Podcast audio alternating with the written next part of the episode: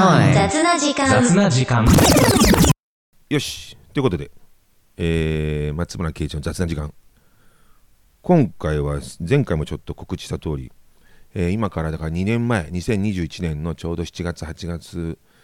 えー7月20何日だったかなから東京オリンピックが始まってパラリンピック含めて9月の頭ぐらいまであったんですけど、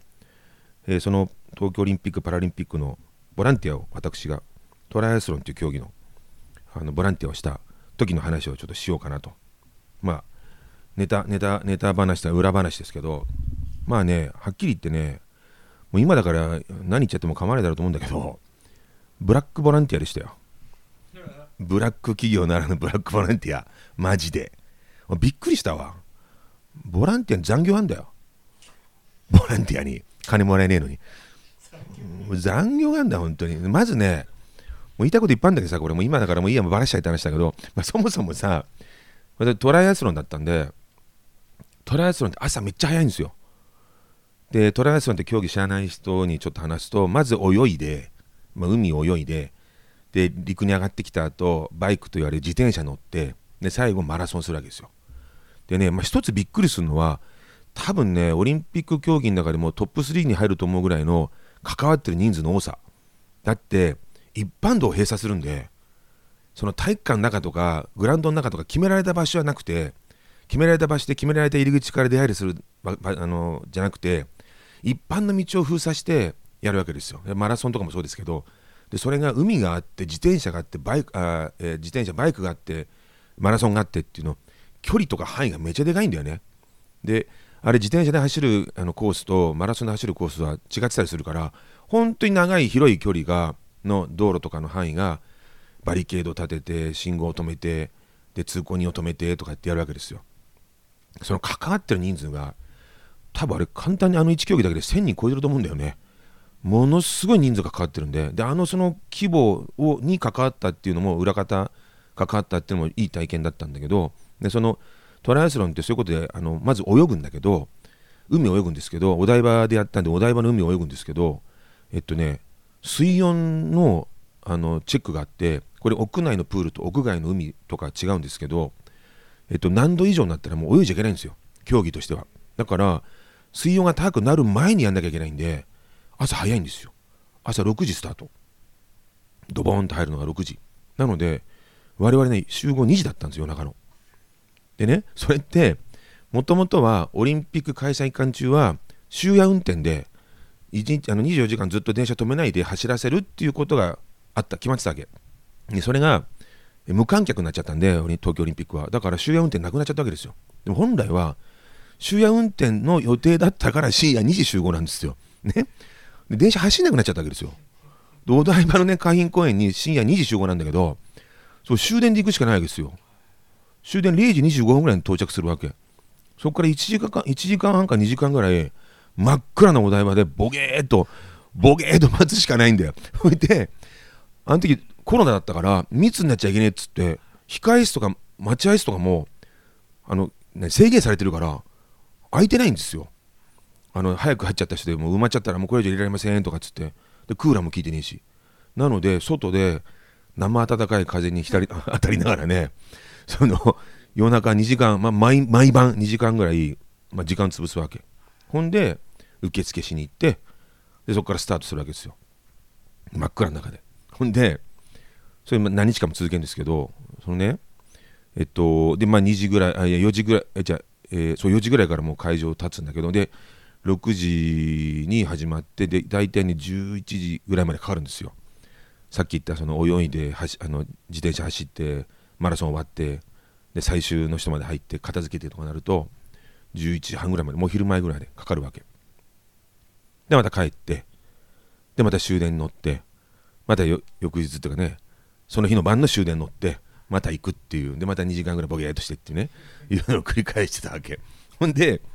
ボランティアの人たちってやっぱりあのーご高齢の方多いんですよ。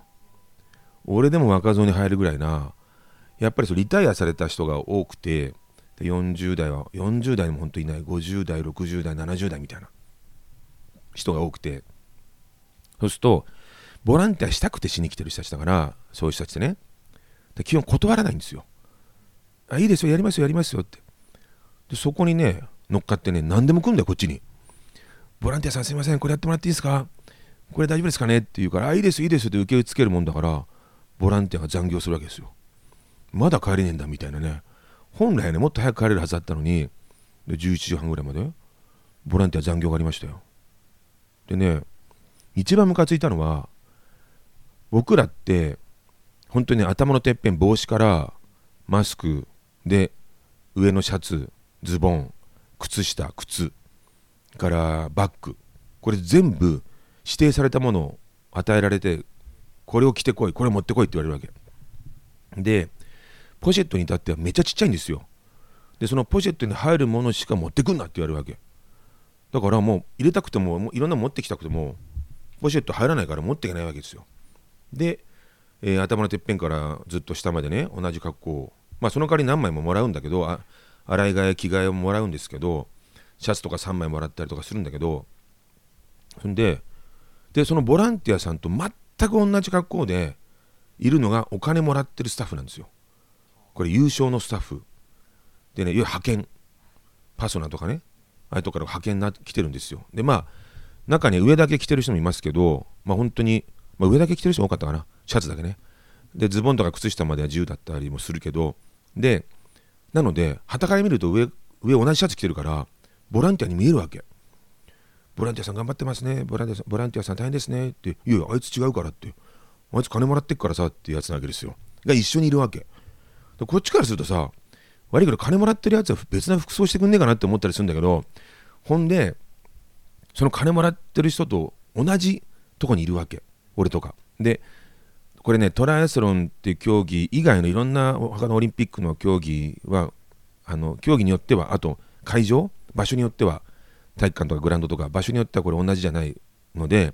全部一緒だったわけじゃないんだけどことトライアスロンにおいてはの話だけどもうね私らが立ってる場所にあの、お金もらってるスタッフもいるわけ。その子ね20代なんですよ。男の子女の子。もうねこっちのボランティアスタッフから孫みたいなやつがいるわけ。ほんで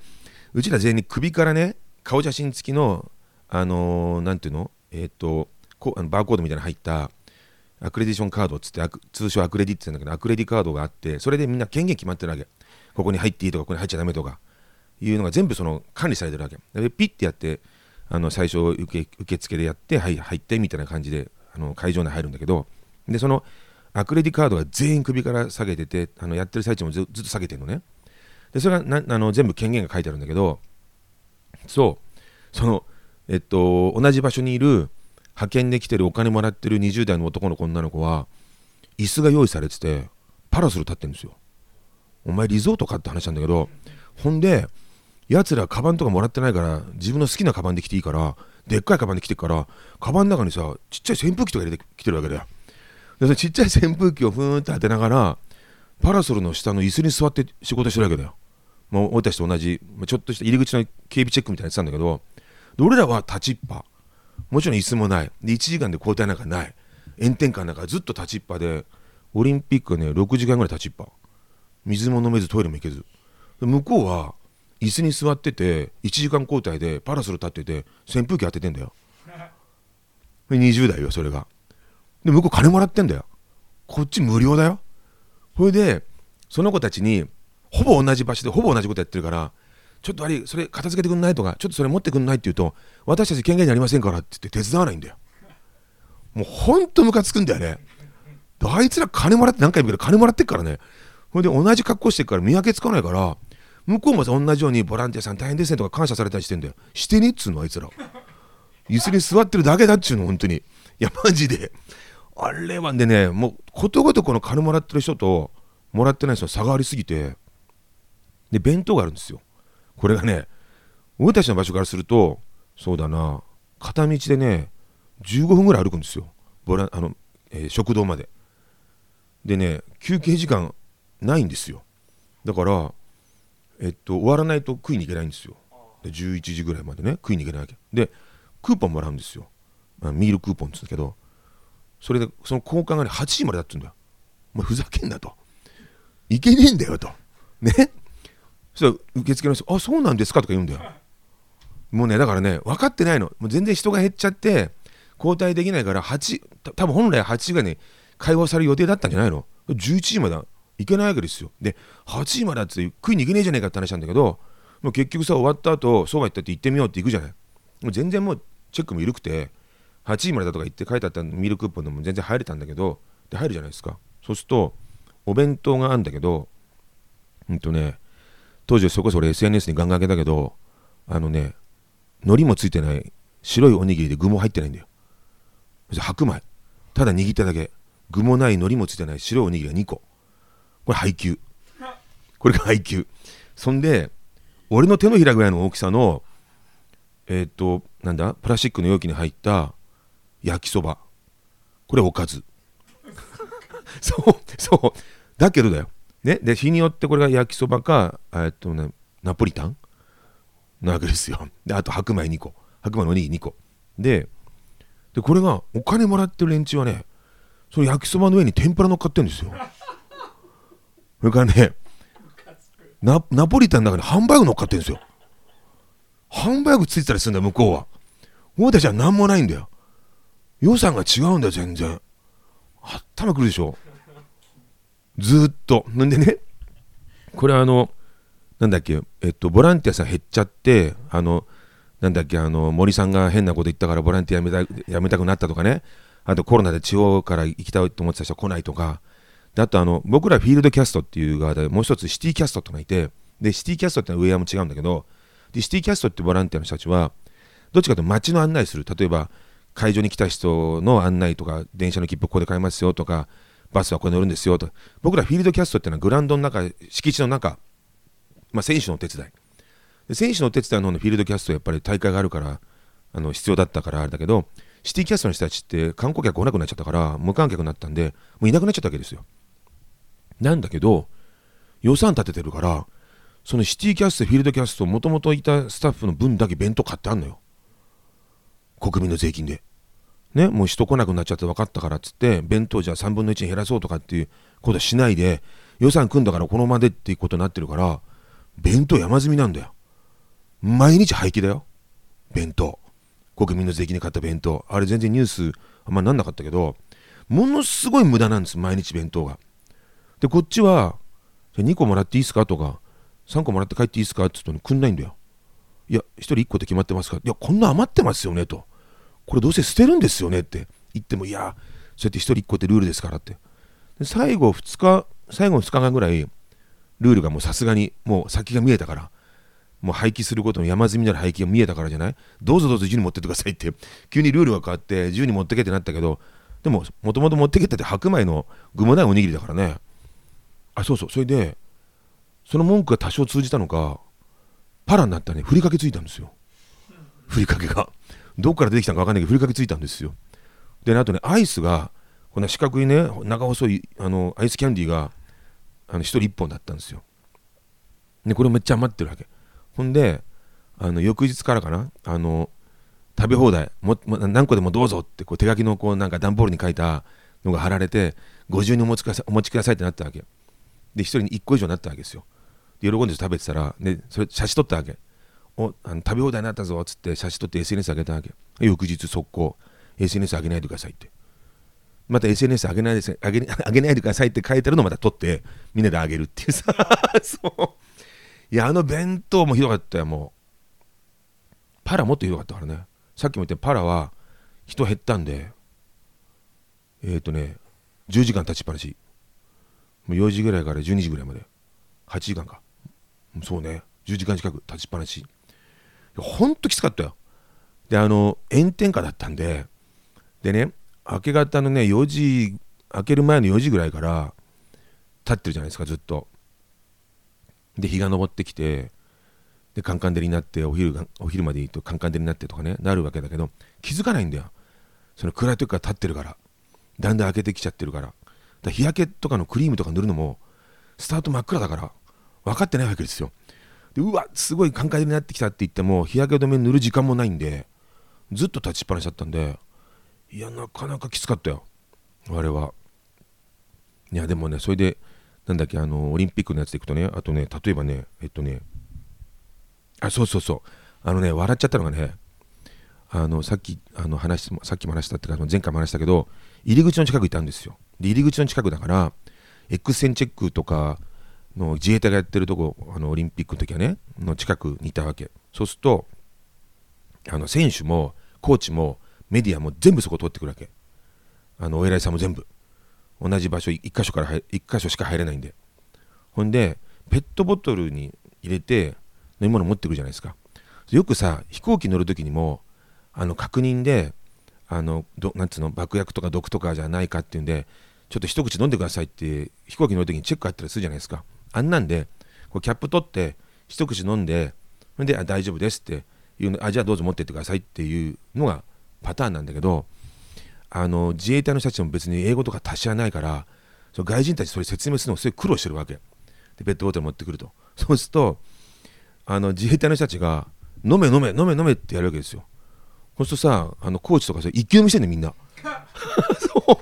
一気飲みしてで自衛隊の人たちはあああって言うんだよ。あいいんですいいんですってやってんだけど英語伝わんないから煽られたかのようにうわーって一気飲みして空っぽにしてほら飲んだぞみたいなことやってんだけどこれ何人も見たよ。かわいさも入り口で一気飲み大会みたいになってんのそのペットボトルの。で自衛隊の人たち言語言葉通じないからあーって言ってる終わり。っていうそのまま行くみたいな。いうのもたくさん見たよ。あの人たち英語全然喋れないから自衛隊の人たち。そんな見ましたよ。とかね。ちなみにねあのぼったくり男爵なんだっけバッハ。バッハさん来たんですよ。あのトレアス見に。でねあのぼったくり男爵って散々言われたじゃないですか。まあ舐めたじじだったよ。パジャマみたいな格好で来てヨレヨレのなんかシャキッとした格好じゃなくて。もうなんならヨタヨタだったよ。もうオーラゼロ。全然。もうボロクソ言ってますけど。あのそんなじいさんでしたね。俺一応ツーショット写真撮ったけどなんかまあいい人ではてかなんか穏やかな人ではあったけどなんか舐めてんなみたいな感じだったよ。あのパラリンピックの方の会長のえっ、ー、とねパーソンズさんっていうのかな？あれオリンピックとパラリンピック協会違うからね。オリンピックは IOC でパラリンピックは IPC って言うんですけどそのねパーソンズさんはねなんかちゃんと俺らと同じボランティアと同じユニフォームを着て現れて僕らに一声かけて皆さん頑張ってくださいねとかっつってめっちゃいい人でしたよ。あの感じのいい人でしたよ。でさっき言った橋本聖子さん。橋本聖子さんもねちゃんとそこ通んなきゃいけないんで同じとこ通んなきゃいけないから、まあ、SP に囲われながら来ましたけどまあオリンピックの時はとにかく気合入った感じでね。でまあ暑い中スーツ着て現れてね。で2日来たんですよ。2回。で2回目来た時はねさすがにスーツをねこう手にかけて脱いで手にかけてきててで暑いから脱いだんですか？とか聞いたらあのまあそうは言えないのかええー、まあとかってこうお茶を濁す顔して通っていったけどで丸川さん来たんですよ。あの五輪大臣の丸川さんが。丸川さんはねあの例えばパーソンズさんとか橋本聖子さんもあのパラの時はオリンピックのあのボランティアのスタッフ来てきてたんだけど丸川さんはね選手の格好で来たんですよ。オレンジの。お前何やる気かみたいな。こうみんなして丸川気合入ってるぞとかってこうからかってたけどあの人がね選手と同じ格好で来て全然笑顔なくてまあちょっとそ緊張したのかなんか任務こう大きいのを追って気合入ってたか分かんないけどまるでなんか笑顔のないもっと言えば感じの悪い人でしたよ。なんとなく。うん。そうそうそう。もうちょっと笑顔があればなみたいな。何せほら入り口には全員通るのでメディアが何から全部通るので皆さんはなんかこう通るんで見ましたけど、まあ、橋本聖子さんはね私あの昔ですけど2000あれ2001年だったかな。あのオリ日本オリンピック委員会と体育連盟協会加納治五郎さんが作った体育連盟協会の発足100周年っていうのがあってそのパーティーで実はお会いしたことあるんですよ。今から 10, 10年ちょっと前。あの時自民党の人でしたけど。ものすごい印象のいい人でね俺からすると。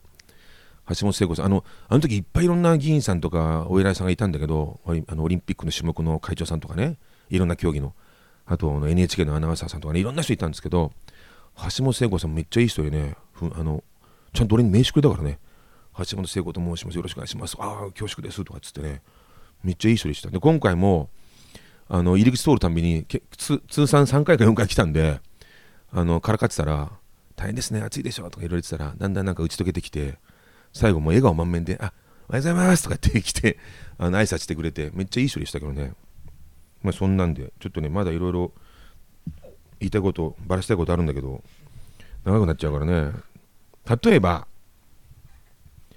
ワクチン。あれね、打つ、打たされたというか、先に打たなきゃいけないんです、僕らスタッフはね。だけど、ボランティアじゃない、あの、お金もらってる人たちは、要するに派遣で来てる人たちは、その義務ないんですよ。だから僕らはボランティアと組織委員会の人は絶対先にワクチン。だけど、お金払ってお金もらってる優勝のスタッフ、派遣のスタッフは、あれを打たなくていいんですよ。だからその辺もルールが違ってた。だから全然、まあ、要するにお金もらってるやつの方が緩いんだよ、いろんなことが。服装も自由だし、まあ、あのシャツだけ着なきゃいけないんだったけど、服装も自由だし、荷物持ってくるも自由だし、僕らなんかさっき言ったちっちゃいポシェット、あれにさ、あの入れられるものしか持ってくんなっていうからそこに入んないサイズの水も持ってきちゃいけないんだよペットボトルだけど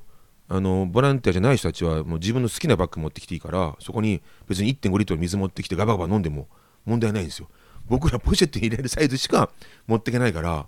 それ以上の水は持っていくこともできなかったんで、まあ、ちなみにそのいくら持ってっていいと言ってもカバンとかにライバル会社のロゴとか入ってるとダメなんでえっと、例えばコカ・コーラがスポンサーだったからコカ・コーラ以外の飲料メーカーのロゴの入ってるものダメよとかね。あとスポーツもなんだっけ水野だっけとかついてるからそれ以外のスポンサーの、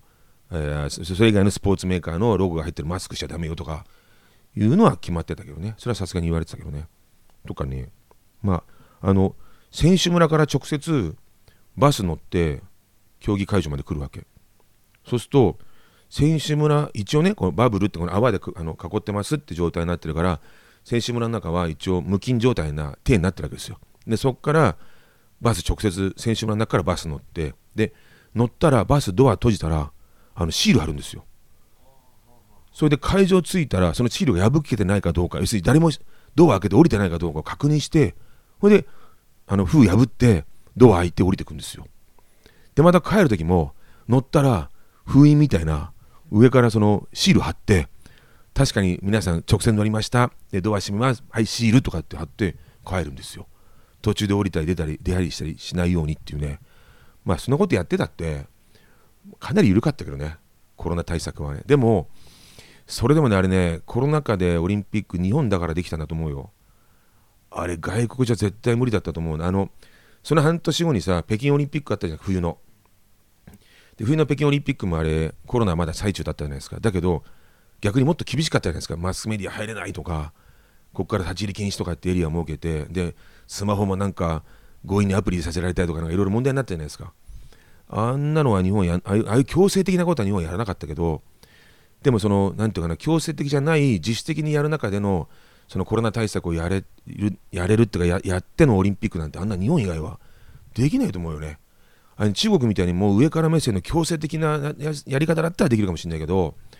そのみんなでこう自主的に守ってねっていうので何の罰も罰則もなくみんなが気持ちでこう協力し合うそのコロナに対しての対策を取ってのオリンピックはあれ日本でなきゃできなかったんじゃないかと思うけど、まあ、なのでねまあ次ね日本でオリンピックやるの今度札幌がやるかみたいな話あるけど札幌寒いから手伝いに行く気ないけど あの夏のオリンピックまたもしやるとしたらまた50年後とかね日本で東京で。さすがにそれは無理なんで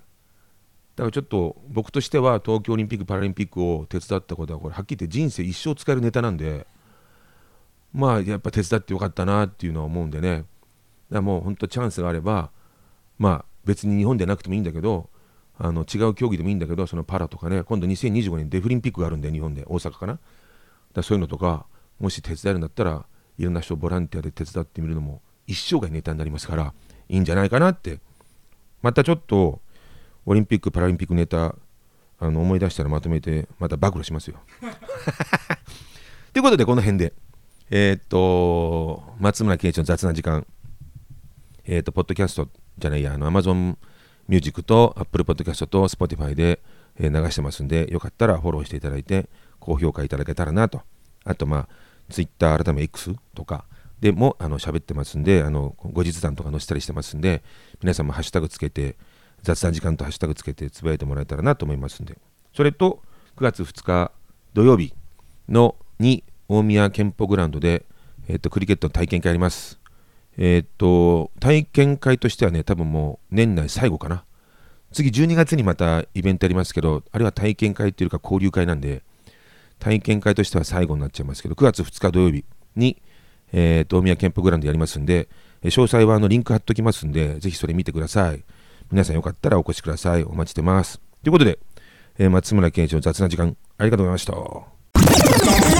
雑な時間